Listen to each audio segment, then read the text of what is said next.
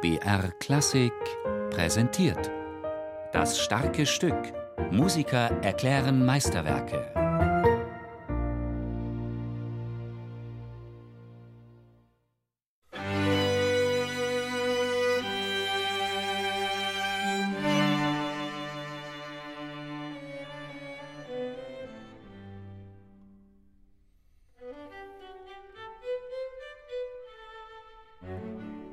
Mit einem majestätischen Adagio-Auftakt beginnt das Streichtrio Opus 9 Nummer 1.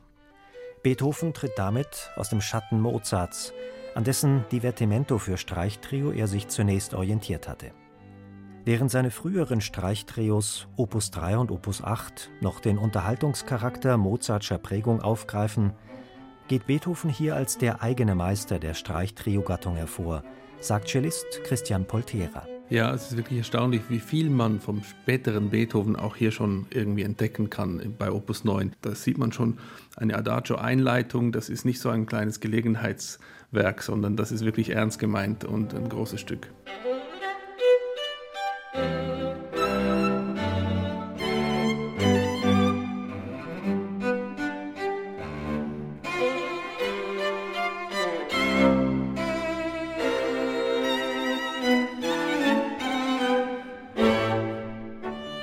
Was gleich im ersten Satz deutlich auffällt, die Violine wird in der Melodieführung vom Cello immer wieder abgelöst, während die Bratsche allein für die harmonische Basis verantwortlich ist. Es ist die absolute Gleichberechtigung aller drei Instrumente und das öffnet natürlich auch wieder ganz neue Möglichkeiten. Das Cello hat nicht nur, nur noch diese Bassfunktion, sondern ähm, das springt hin und her mit Hauptstimmen und ähm, das ist eine Schwierigkeit, aber auch ein, natürlich ein großer Reiz. Ab Opus 9 geht das wirklich los und alle drei sind ganz genau gleich gefordert.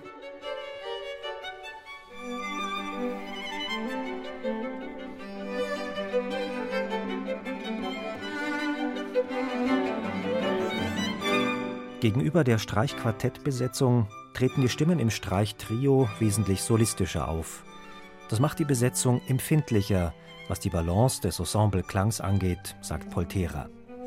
Eine Herausforderung, die von den Musikern sowohl großes solistisches Können erfordert, wie auch große kammermusikalische Erfahrung. Beim Streichtrio ist es vielleicht noch ein Tick heikler, weil beim Streichquartett manchmal schon sowas äh, leicht Orchestrales dazukommt im Klang. Aber beim Streichtrio, da hört man absolut jede Nuance von jedem Instrument zu jeder Zeit. Also da kann sich keiner auch nur eine Sekunde verstecken und es macht es einfach sehr, sehr heikel, klanglich und intonatorisch und ja, manchmal ist es auch so dicht schon geschrieben, dann geht es auch da los bei Opus 9, dass häufig eine vierte Stimme schon fast versteckt ist, also der arme Bratscher, der hat dann ganz, ganz oft Doppelgriffe. Und dann muss man die wieder auch intonatorisch angleichen, die müssen ja zur Geige passen, aber auch zum Cello. Und dann geht es schon los mit den Schwierigkeiten.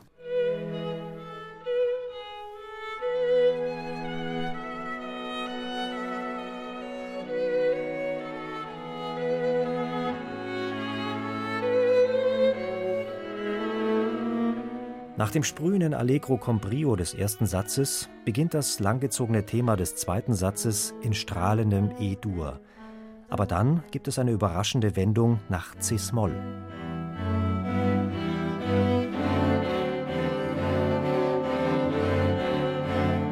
Was auch gekonnt sein will, ist, es ist unbequem. Also der Schein trügt. Am Anfang denkt man, die Welt ist in Ordnung in E-Dur und die Musik fließt schön dahin. Und dann ist es aber bald vorbei. Also Beethoven ist einfach immer sehr unbequem. Und unbequeme Sachen sind ein abruptes Subito Piano für alle. Wie wirkt sich das aus aus Timing zum Beispiel? Oder einfach scharfe dynamische Kontraste. Da ist, ist nicht so, dass mal vier Takte einfach nur so natürlich fließen, wie das noch bei Mozart der Fall ist, zum Beispiel in seinem Divertimento. Mozart spielt sich einfach viel flüssiger und bei Beethoven ist irgendwie nicht selbstverständlich. Da wird man immer abrupt gestört und das genügt ihm nicht, der normale Fluss der Musik. Nicht nur die Musik erfährt in Beethovens Streichtrio Opus 9 Nummer 1 Takt für Takt überraschende Wendungen. Die Sätze sind insgesamt von gegensätzlichem Charakter. Nach dem introvertierten langsamen Satz überrascht das nachfolgende Scherzo mit extrovertierter Eleganz.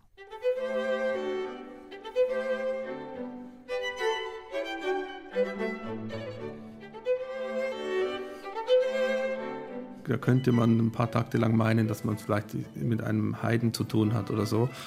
Haydn hat ja auch extrem rumgespielt mit Überraschungen und mit Humor und, und mit unerwarteten Akzenten und so weiter. Das ist hier auch alles drin, aber es ist trotzdem irgendwie doch Beethoven. Also es wird dann zu markant vieles. Und ja, also es ist alles drin natürlich. Freude, Energie und Aggression. Aber es geht dann noch mehr, mehr ans Eingemachte, als dann vielleicht doch das bei Haydn der Fall war.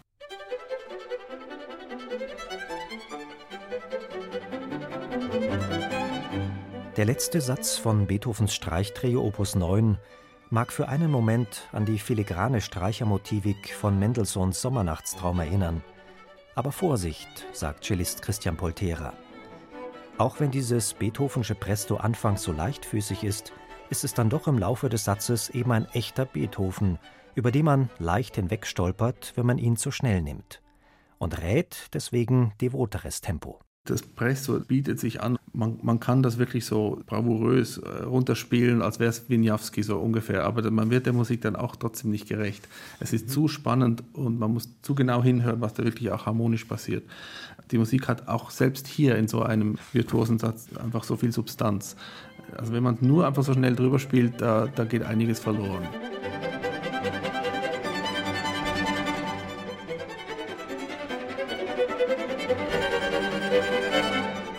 Und hier geht es ja dann richtig, richtig zur Sache im, im Schlusssatz. Sforzati und diese absolut abrupten Charakterwechsel.